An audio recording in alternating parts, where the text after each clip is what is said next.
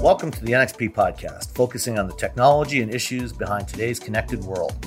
I'm guest host Sam Abuelsamid of Navigant Research, and today we're going to take a deep look into the changing structure and role of vehicle networks. Connected vehicles mean more data and lots of it. This data can be beneficial in multiple ways, whether it's for new applications and services for consumers, fleets, and manufacturers, or the data used for advanced driving assistance systems the vehicle data revolution means big changes in the way automotive networks operate.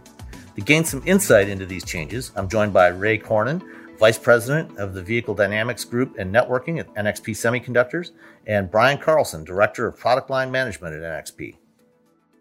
So, Ray, let's set the uh, the vehicle data stage for us. What's happening with vehicle data currently, and where are we heading uh, with with all this data that's being generated by all the sensors and, and other sources of information in the car? It's a very good question. And today, the data that's inside the vehicle is predominantly remaining inside the vehicle. But as you look to the future, the, the ability to access and use that data uh, maybe inside a, a, cloud infrastructure has become much more, more significant. But to handle that data securely and also ensure that the right data is sent to the infrastructure is, is critical. And there's a massive amount of, of data actually in the vehicle today. You think of all of the, the sensors, uh, and the information information that's there, and some of the information that comes from ADAS systems. You've got a massive amount of data that you can use to do intelligent things, uh, understanding the environment that the vehicle's in. How much data is actually being generated today, and how much we can expect in the future? You know, we've heard about you know some of these automated driving prototypes that have as many as 30 or 30 to 40 sensors around the car to try to understand the environment around the car. How much data is there that's being It's amazing today that they're already saying that the data available inside a car is generating about 4 terabytes of data every hour inside a vehicle. Not all of that information is usable and you wouldn't necessarily want to send that all to the cloud, but there's a lot of valuable information in there already. And today that is moving around inside a lot of kind of legacy architectures and a lot of uh, legacy networks inside the vehicle today. And what we're seeing is a move to modernize the vehicle infrastructure to allow that data to be more um, easily handled and acted upon. We have a lot of vehicles already on the road that are connected. You know, think we started in the mid late '90s uh, with GM OnStar, and that has accelerated pretty dramatically in the last decade. How many vehicles are, are being shipped now with connectivity, and, and where do we expect that to go in the coming years? The recent figures that, that we've seen said that in around about 2018, there was about 40% of the vehicles actually uh, were uh, shipped as connected vehicles.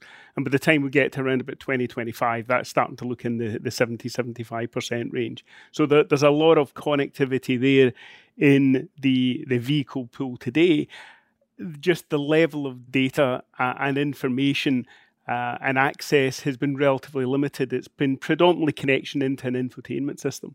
And what we're now starting to, to talk about is connectivity through to all of the information that's inside the vehicle. There's uh, things that you don't realize today is your car is sitting there recognizing and measuring simple things like the exact temperature and pressure that it's sitting in they have rain sensors on them. You've actually got the best weather station, um, cloud sourced um, in the world, basically. Uh, and there's many more sensors. As you said, there's the ADAS sensors, but there's even nowadays very intelligent tire pressure sensors that can give you very detailed information about the roads you're actually driving on. What types of connectivity do we have in these vehicles? Uh, one, one of the challenges for uh, for automakers is the, relatively long development cycle compared to a lot of consumer electronics products. You know, it takes three, four, three to five years to bring a new vehicle to market, and you know these are also tend to be much more long lived products than typical consumer yes. electronics. We don't scrap cars out every two years like we do with smartphones. So, what type of connectivity are we using, and how is that changing? Traditionally, inside vehicles today, the, the standard bus structure is what's known as CAN and that's been around for a fair number of years. Um, but as the data inside the vehicle uh, has increased, there's been a move to, to start moving data around on Ethernet inside the vehicle. And then the connectivity outside the vehicle then tends to be 5G or some form of uh, V2X uh, interconnect. So you're seeing the the kind of legacy networks being integrated into more modern gigabit Ethernet type networks inside the vehicle. Before we get into all the, the deep technical details of how you're going to achieve this, let's talk a little bit more about why are we taking advantage of this data? What's the benefit to consumers, to the manufacturers? How's the role of data going to change the uh, the customer experience? And you know, especially now as cars in general are becoming so good that from a pure product perspective, you know, it's hard to find a bad car anymore. So, so manufacturers really want to focus on that customer experience component. So, tell, tell us a little bit more about how we're using data to benefit that. There's a number of different benefits that you, you look at in terms of having access to that data. There's the benefit of upgradability in vehicles. You know, exactly as you said, people don't want to throw away their car after a couple of years because it has uh, become dated in its functionality. So, the ability to uh, significantly upgrade vehicles in terms of software and been able to effectively send large amounts of data to the vehicle to upgrade and not just the infotainment system, the whole vehicle allows manufacturers to build in uh, future proofing of their vehicles. But then you also get the benefit back to, to the car makers in terms of the information that's provided back from the vehicle in terms of predictive maintenance, feature availability, ability to actually just source massive amounts of data so that they can actually offline develop and test new functions. So there's a number of different benefits both to the car maker and to the consumer in that. And Brian, do you want to talk maybe a little bit about some of the benefits to the, the consumer? A big trend we see, especially with, with OEMs, they want to be able to provide differentiation. So we think this is a key area where they can adapt the vehicle over time to the usage. Uh, the usage patterns of the of the driver and the passengers. So uh, being able to adapt that car over time to make it more intelligent and to be able to provide more functionality that is aligned to those preferences uh, would provide a lot of value to the user. Um, also being able to capture that information of the driver's preferences too that information can be used when they go from one vehicle to another, uh, potentially when they go from their personal car to a rental car uh, or um, other other vehicle. They, they know their their where their seat position is. They know their their preferences for their uh, um, XMs, you know, radio, etc.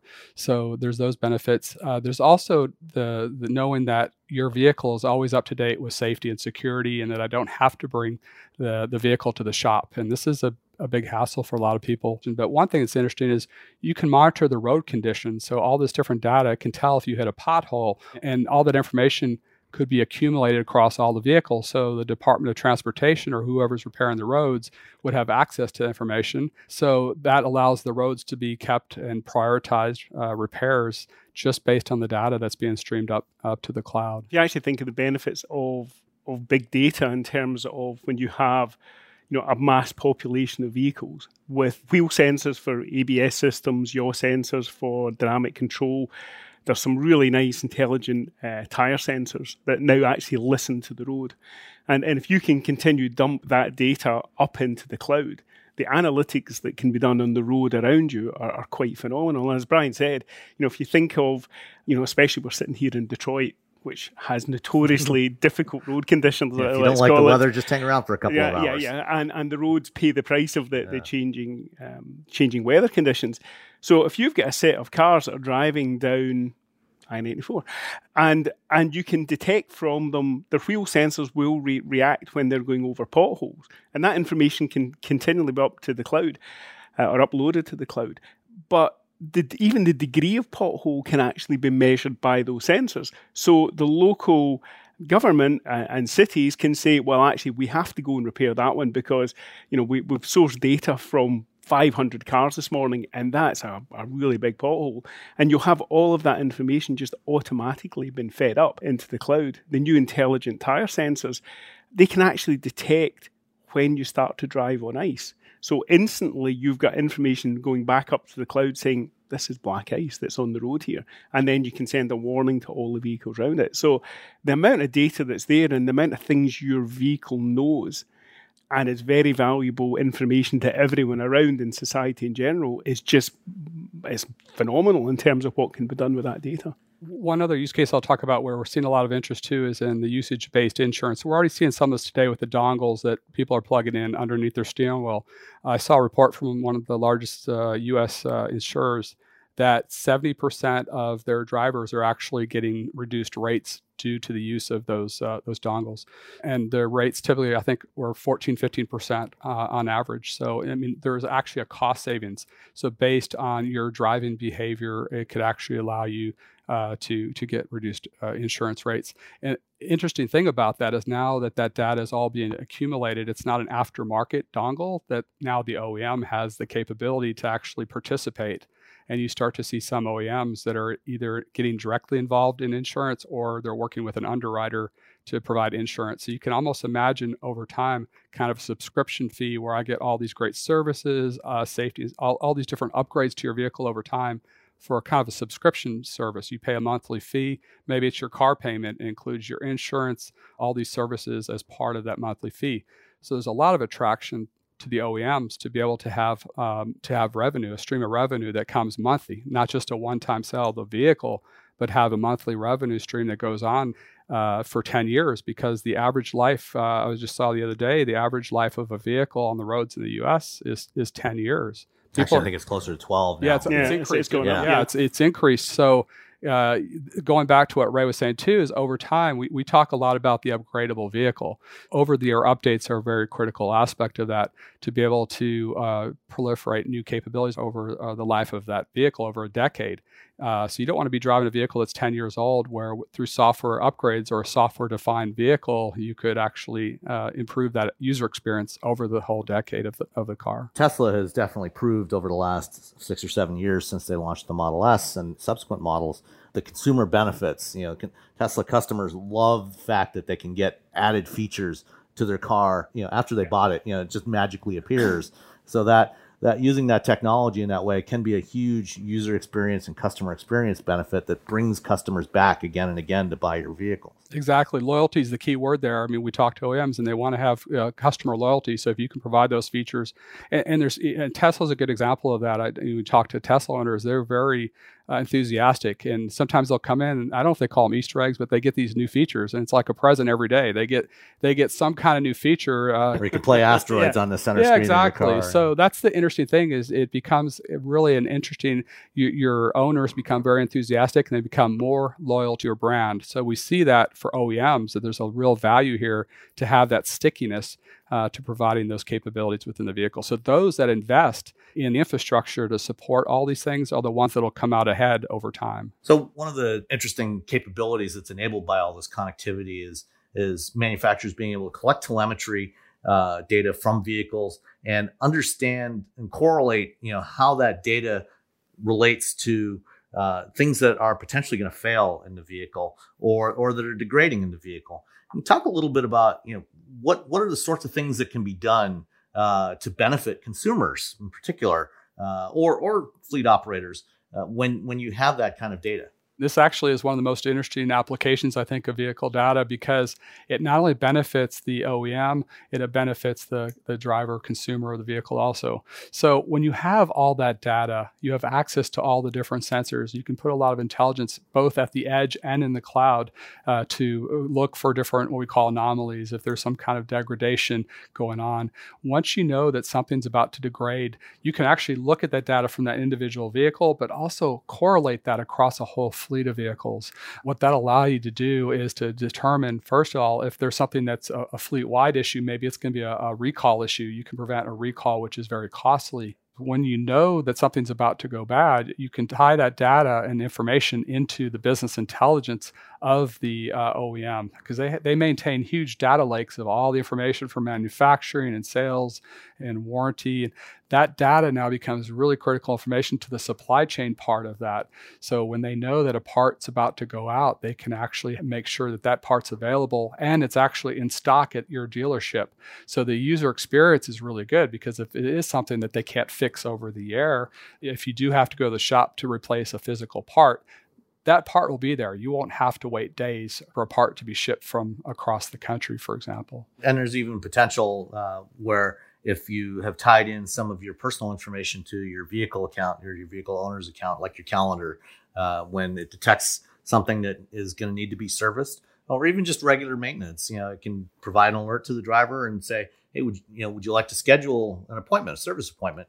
And you know it can find a spot in your calendar that, that's suitable and, and, do that for you automatically. Exactly. So this whole thing is about convenience to the user right? The vehicle data has so much value like i said not only for the oem but also for the end user. And that's a great example is we want to make life as easy and, and seamless as possible eliminate the trips to the shop. And like i said before i think uh, i've had to go you know spend a half day just getting uh, things updated when they could have been done over the air. So it's all about convenience uh, for for the user. There's an example I, I, was aware of where a car maker started to see some wear issues and could detect the data. Historically, they would have had to recall the vehicles to reprogram them because they they understood that the wear mechanism could be accommodated with software. In the case where you can do this properly over the air, the user will not actually experience any issue. That update can be made in the background and the vehicle can remain roadworthy the whole time of its life without ever having to go back to a dealer. So the benefits to the owner in terms of convenience of that type of predictive maintenance and the ability where a software update can actually fix something without you ever perceiving an issue is a massive benefit both to the, to the user and to the car company as well. One other example of this is I bought a vehicle that had one of the new nine gear automatic transmissions.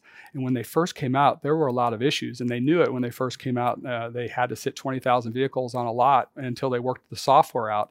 Well, even after the vehicles were sold, uh, you know, experiencing issues with the transmission, it was all software. So with vehicle data, you could actually be monitoring all those transmissions around the world real time, look for anomalies, look for issues, and actually be optimizing the performance of the transmission. So I'm getting smoother shifts and better performance, better fuel economy. And that's all done behind the scenes. Uh, and it gives a much better user experience because I don't have to go to the shop. I don't have issues with uh, feeling my transmission not shifting as smoothly as it should.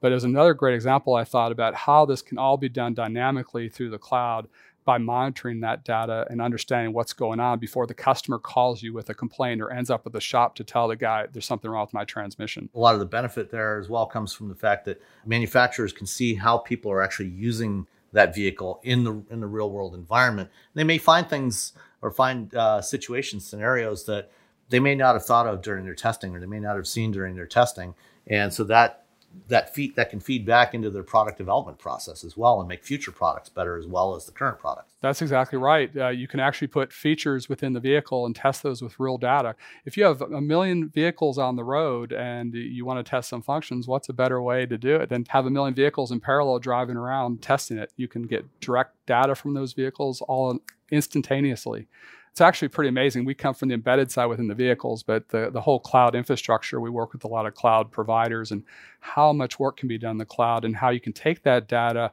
run it through machine learning and do artificial intelligence and then feed that back into the car. It's really amazing where the technology is going and how automotive is actually being positively impacted by all the breakthroughs in uh, artificial intelligence. How does the data that we get off of these vehicles play a part in improving the overall functional safety of both current generation vehicles as well as next generation highly automated vehicles. You can't have safety without security. If there is a, uh, a vulnerability that someone could attack the, the vehicle and, and impact the safety, there's new technologies that are coming into play in the vehicle called intrusion detection and prevention systems. And that's really becoming important, even to the point where uh, governments are talking about legislating requirements to have this IDPS within the systems. Uh, so that's going to be key to monitoring monitoring real time what's going on in all the networks in the vehicle to understand if there's some kind of you know day zero attack on a vehicle and that that, that could be looked at across the fleet and to be able to react and and to shut that down. Uh, overall safety in ge- uh, general uh, is very critical, of course, in, in automotive, and these uh, these devices require a pretty high level of, of safety as we go forward. Uh, one thing we're seeing is the trend to go from what's called ASIL B uh, to a higher level called ASIL D. Uh, this is something that we've actually designed into the S32 devices, including S32G, uh, that uh, goes from what we used to call fail safe, where if there's a fault, the device just puts it in some kind of safe mode, uh, to what we call fail operational, which is becoming even more important as we go to autonomous vehicles because you don't want to be driving down the road, uh, something happens, and all of a sudden it just stops in the middle of the road.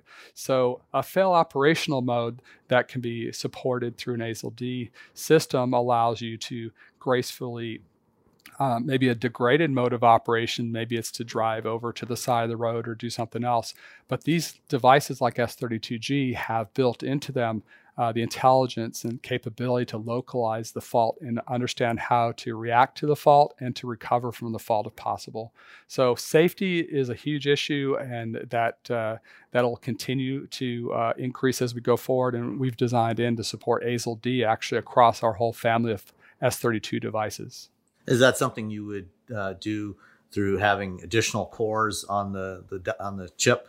um, with and perhaps also having some diversity of cores, different types of cores on the chip that can give you that fail operational capability? Yeah, safety is a really uh, functional safety is a really complex topic, and lockstep cores, of course, uh, redundancy is a key part of it. Some people think that if you have redundant cores, that's enough. It's not. Um, that is a key thing you do need to have. Uh, there's a lot of monitoring that goes on throughout the system to determine if there's faults also. Plus, there's error correction. So if there's an error in memory, you need to, all your memories have to be able to detect and correct uh, errors within memories. Even if you have an alpha particle that hits your memory, you need to be able to recover from that. So I would say uh, there's a lot that goes into functional safety, even at the system level within the chip, and then working with other devices within the system to achieve an ASIL D level. So uh, it is quite complex, and redundant cores is part of that uh, strategy. Going back to security uh, for a moment the uh, you know one of the challenges as we go forward is we add more connectivity to the vehicles, and we're at the same time we're also adding more and more degrees of automation. You know, both in terms of driver assist features and eventually higher level automation systems that creates the potential for more risk. And so, you know, those over-the-air updates, you know, it's going to be crucial uh, to to make sure that the vehicle stays secure and that vulnerabilities that, that are found get corrected quickly when we've been focusing on the latest processors that we're developing for this market space, security has been number one in the development of the architectures. But not only just building a standard level of security, building a level of security that can be itself upgradable through the whole lifetime of the vehicle.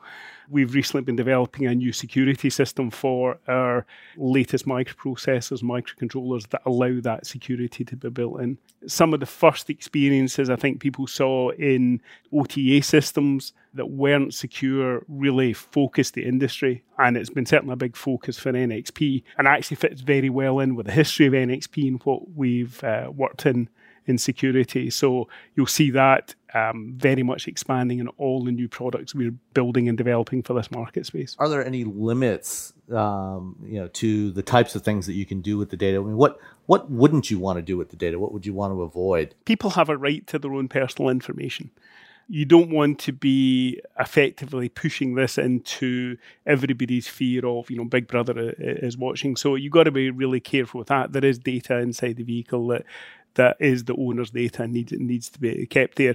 So it's important that the information that is getting uploaded into the cloud is specific information that is suitable for the vehicle. And I agree, there's, there's probably going to have to be a little bit of work done uh, and some some of the legalities of how that information is controlled and what really is sourced, but just the possibilities and the benefits for generally safety uh, and security in society is is just you know it's, it's a great opportunity. But with that opportunity, yes, you're right. There's certain things that that that you do that are personal and you want to remain inside that vehicle. As we start to mature uh, automated driving technologies, we start to deploy robo taxi services, automated mobility services.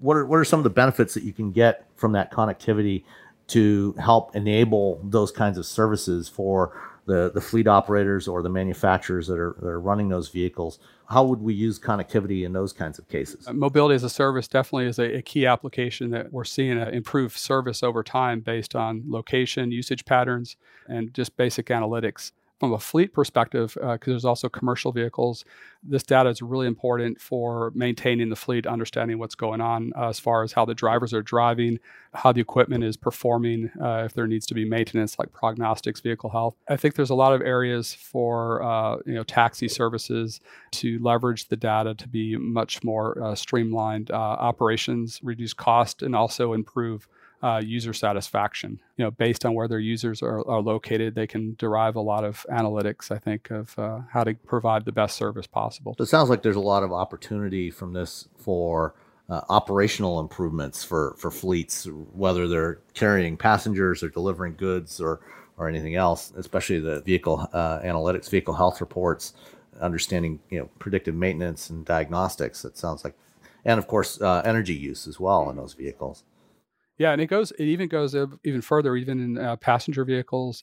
As you're driving down the road, and the prognostics are happy, and there's a lot of interesting benefits that come out of that. Also, uh, from the OEM perspective, uh, they can monitor what's going on across the fleet to find out if there's any potential issues across the fleet.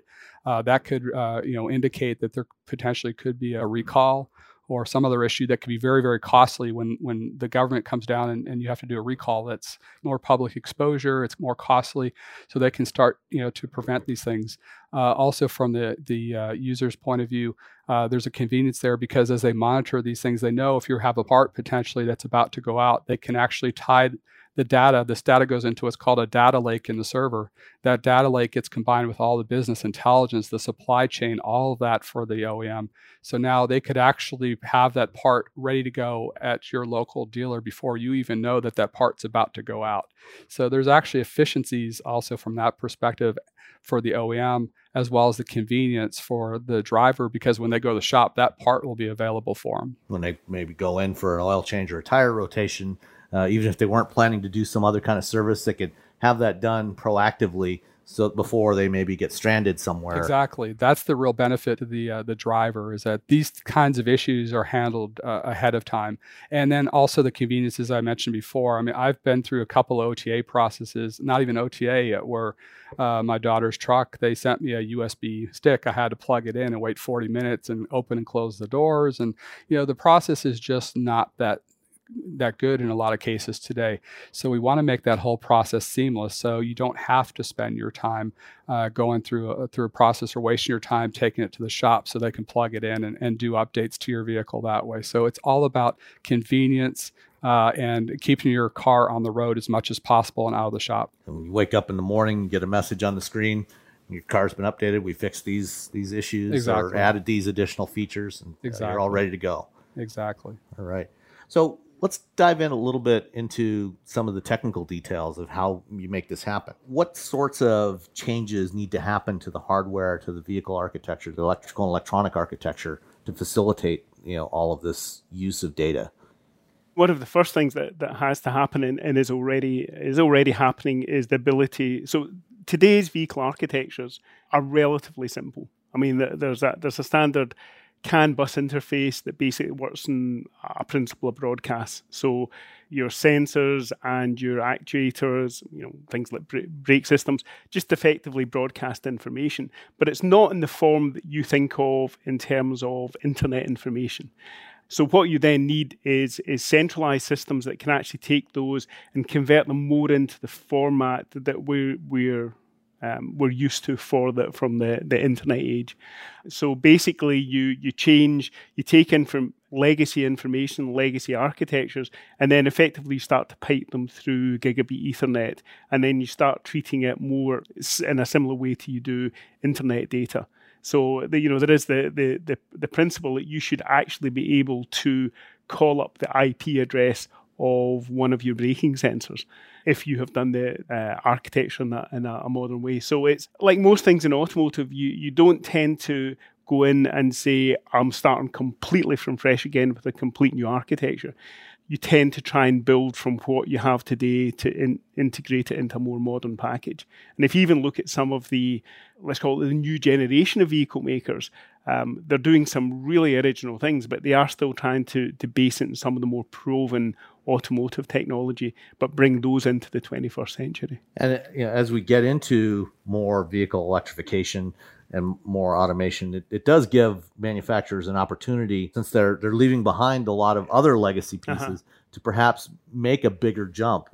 Is that right? Oh, that, that's definitely true. And, and we've discussed that before. And electric vehicles make it so much easier to actually, the, the whole principle of an upgradable vehicle, because you can control things like the way the battery charges, you can control the way the electric motors work in pure software. You don't have you know this legacy lump of iron that you're carrying around as an engine. So generally, the architectures of electric vehicles and the fact that it does allow a more um, significant architectural step, definitely. And that's why you see a lot of the features. That's why Tesla were able to make their inroads. And if you look at some of the other electric vehicles that are coming out at the moment, you again see that major step in architectures.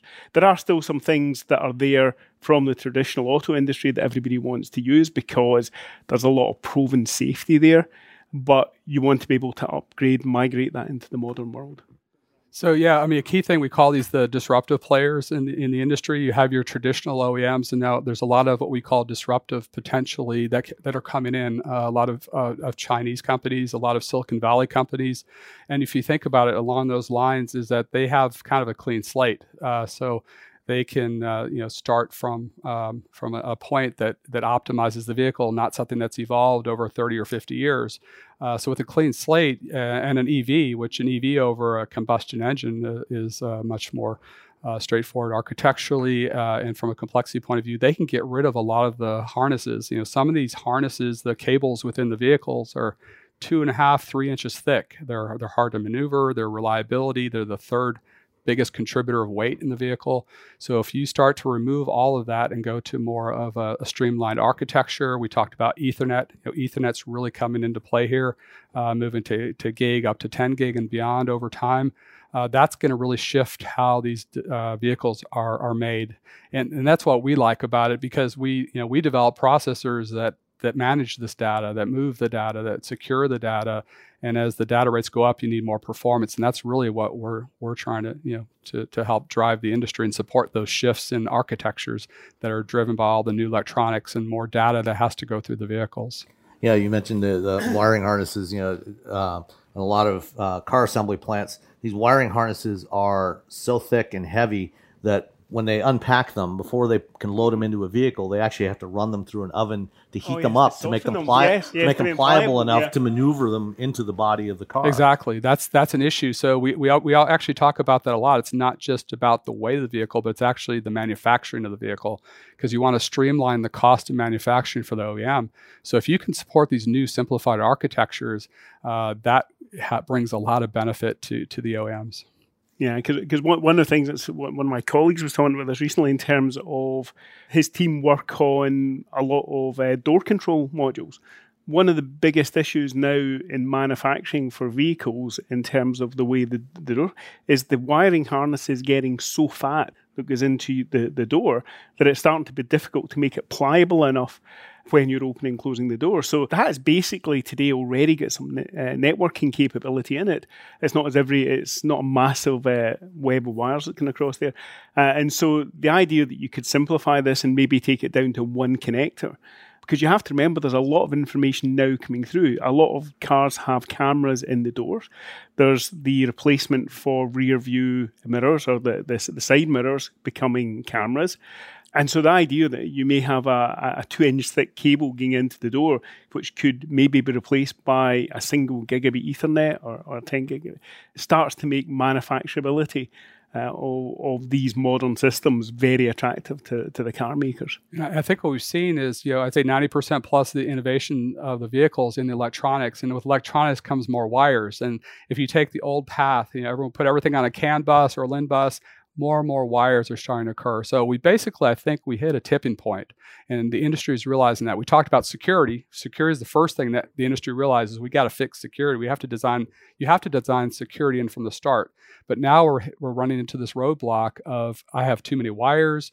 Uh, it's too too much to deal with these issues with manufacturing, the weight, the cost, the reliability it's really hit a point where something has to break or change. So that's why we're seeing a big shift in how do I re-architect the vehicle to address all these issues, be, be secure from from uh, the cloud all the way to the fuel pump, and to be able to have uh, minimal wires and weight in the vehicle, so I have the most efficiency, both in especially with EVs, you know, the range of the vehicle you know, I've heard Ford in one of the public forums recently said you can take a 40, 50 mile per hour effective EV and put all this ADAS equipment in the back, and now it becomes a 20 mile per hour effective, right?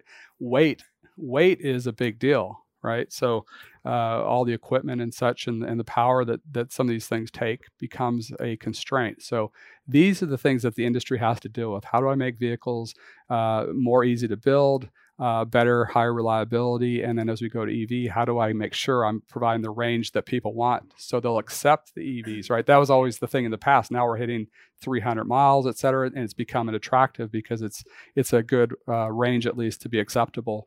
But all those factors have to go into it. How do I reach reach that you know 300 miles plus? The cost of the battery is the single biggest uh, cost unit in an electric vehicle and you know if if you, you know, that's coming down but if you can also find other ways like this to simplify the manufacturing the electrical architecture to offset some of that cost then then you can make the overall vehicle cost of an EV start to bring that more in line with traditional vehicles exactly. And then uh, we'll talk maybe later about ECU consolidation. So ECUs are the boxes within the vehicle the electronic control units. They're just generically called ECUs but right now, you know, there's some uh, 175 to 200 of these boxes in the car from all different types of manufacturers and tier ones.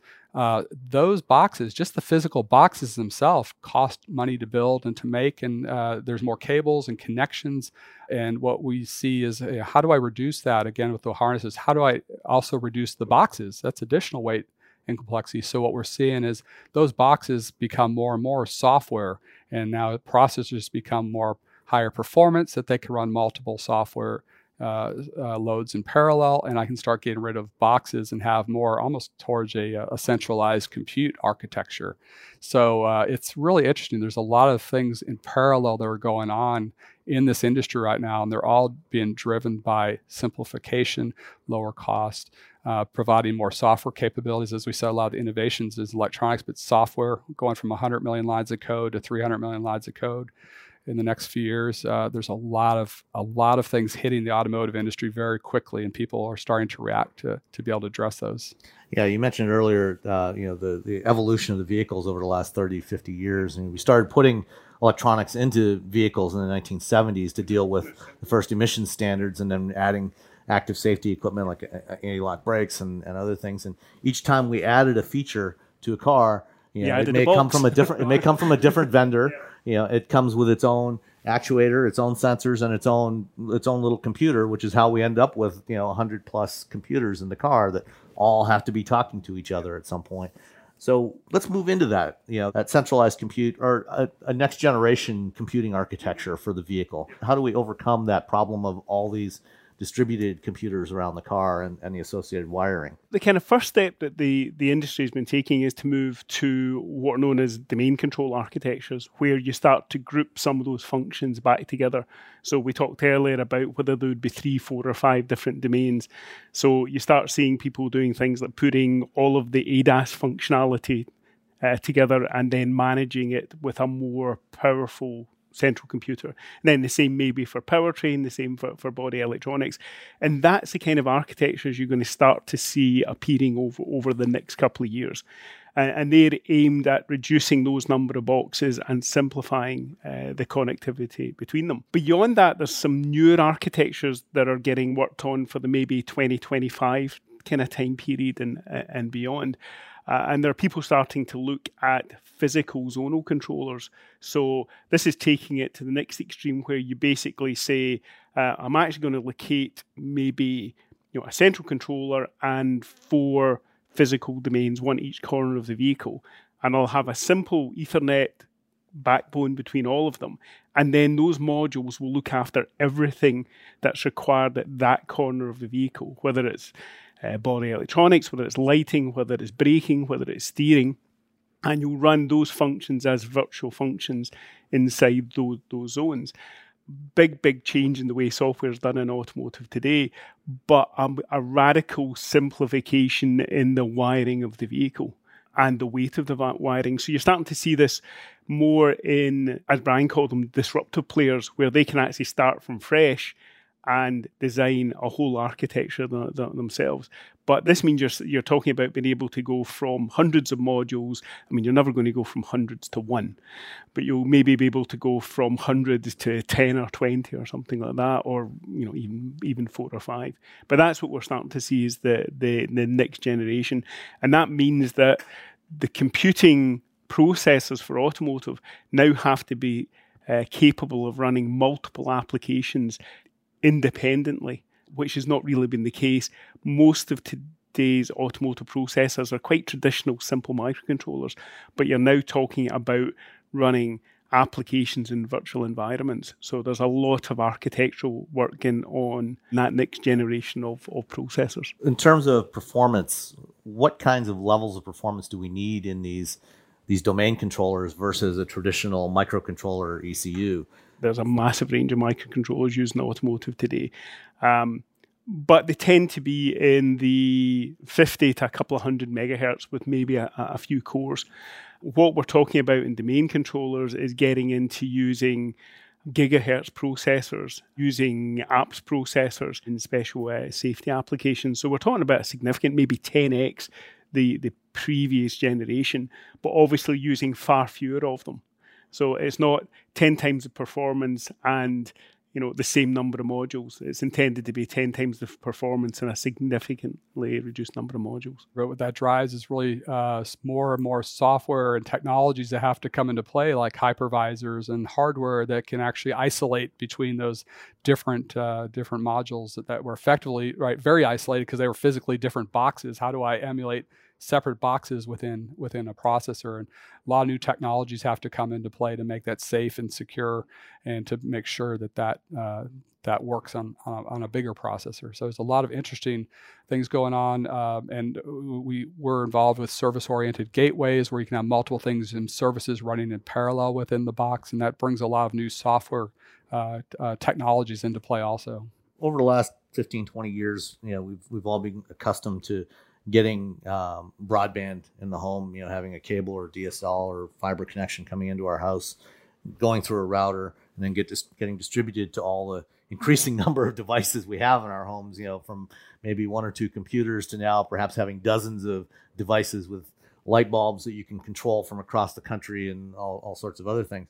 What's the analog to that in the the modern connected vehicle? You know, to go, having that one pipe coming in and then having this information distributed and then similarly having the collected information going back out again how does that how's that going to work in the, the modern connected vehicle? So i, I kind of hinted at the last word the service oriented gateway. So in general what we see today are gateways. We've been seeing gateways come into vehicle for, for some time now uh, but what we're going to is what are called service oriented gateways, which is that 10x performance increase that we've been talking about. And basically, the gateway is very much like that, you know, that router or gateway that you have in your home where you have the cable modem or, or other type of uh, ISP provider pumping a big fat pipe to you. Same type of thing. We're now going from 4G to 5G into these gateways. Uh, the gateway has connectivity throughout the vehicle. It's central to the vehicle. So much like you talked about uh, in my house, same thing. Probably 30 or 40 devices are are connected, typically wirelessly. Uh, but uh, in the car, most of those are, are wired. So you have a wireless connection coming into the gateway, and you could have 20 to 25 different connections that go all over the car, whether it's Ethernet or what we call the legacy automotive interfaces, which are CAN, LIN, FlexRay, these types of interfaces that they're not going to go away overnight.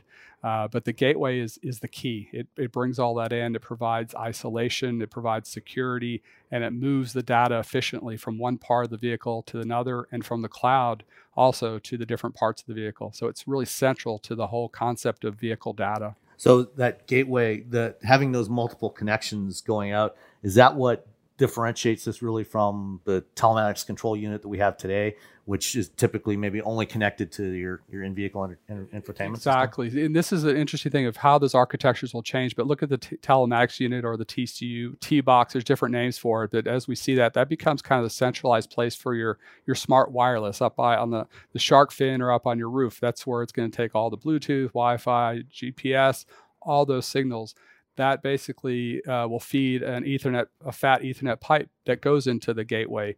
The gateway is central and, and distributes that uh, that data throughout the vehicle, whether it's the the infotainment or it's the um, the, the ADAS system. Of course, ADAS, there's a lot of things going on in, in a driver assistance and eventually autonomous driving that needs lots of data and interactivity with the cloud also and that gateway is a central fundamental uh, it's required really for, for safety and security reasons also for these new architectures going forward. So this gateway you know it's it's part of this net network infrastructure. It's uh, rapidly changing what other types of changes are occurring in this, in this gateway module? Is that where you're also embedding a lot of security, or are the security components also distributed among those domain controllers? Yes. So the gateway itself actually does have embedded hardware security in the gateway devices themselves, but it, it actually you want end-to-end security. So even those devices, like I said, your your fuel pump or your other areas, you want that security, and that's actually one of the benefits that that we introduced this the the S32 family of devices where we have a hardware security edge that goes across from the gateways all the way to the edge nodes throughout the vehicle. And that's really critical because if there's any weak link within that connectivity from the cloud to one of the end devices, that's a security vulnerability, right? So security is very important. You have the front end centralized security that's moving data securely from point A to point B within the vehicle, but you have to maintain the security all the way out to the edge. At this point in the industry, it's a time where we're, we're starting to see massive changes in the way vehicle architecture have been done. You know, you pointed back to you know, electronics first came in in the, I guess, the late 1970s, yeah, very mid, end of the 70s, yeah. uh, early, early, early yeah. 80s. Um, and everything up to this point has been a, a kind of steady evolution. So, you know, the first connectivity inside the vehicle was CAN networks, and they, they've been upgraded. Um, but you're seeing this major step forward where um, the vehicle starts to be part of the Internet of Things, and all of the information that's there inside the vehicle is now getting opened up to cloud and big data analysis. But you're working inside uh, an industry that has some very justifiable legacy because it took a lot of years to prove the safety and reliability of all these systems. So, what you're seeing at the moment is this transition from that traditional industry into a very modern 21st century Internet of Things kind of vehicle. And what we've been trying to do is act as the conduit of that information out through the gateway, but also accommodate the newer and newer systems that are coming from some of those disruptive players as well. So it's trying to combine that upgradability, but with a, a, view of where the world is going within the next five to 10 years. The idea of coping with some of the security challenges, one of the things that we built into all of these uh, modern parts is that safe concept. So, safety as, as well as security look what happened to the smartphone and, and how that is a tool we use for so many things in our lives. Similar thing is happening here within within this gateway of various services that can leverage all that vehicle data. So what I think is going to happen is a whole ecosystem of players are going to come into it. And I work with a lot of people that have traditionally been in the IT space, enterprise space. They're now coming into automotive because devices like the S32G that we offer gives them the ability now to participate in the automotive industry where they didn't have the opportunity to do that before.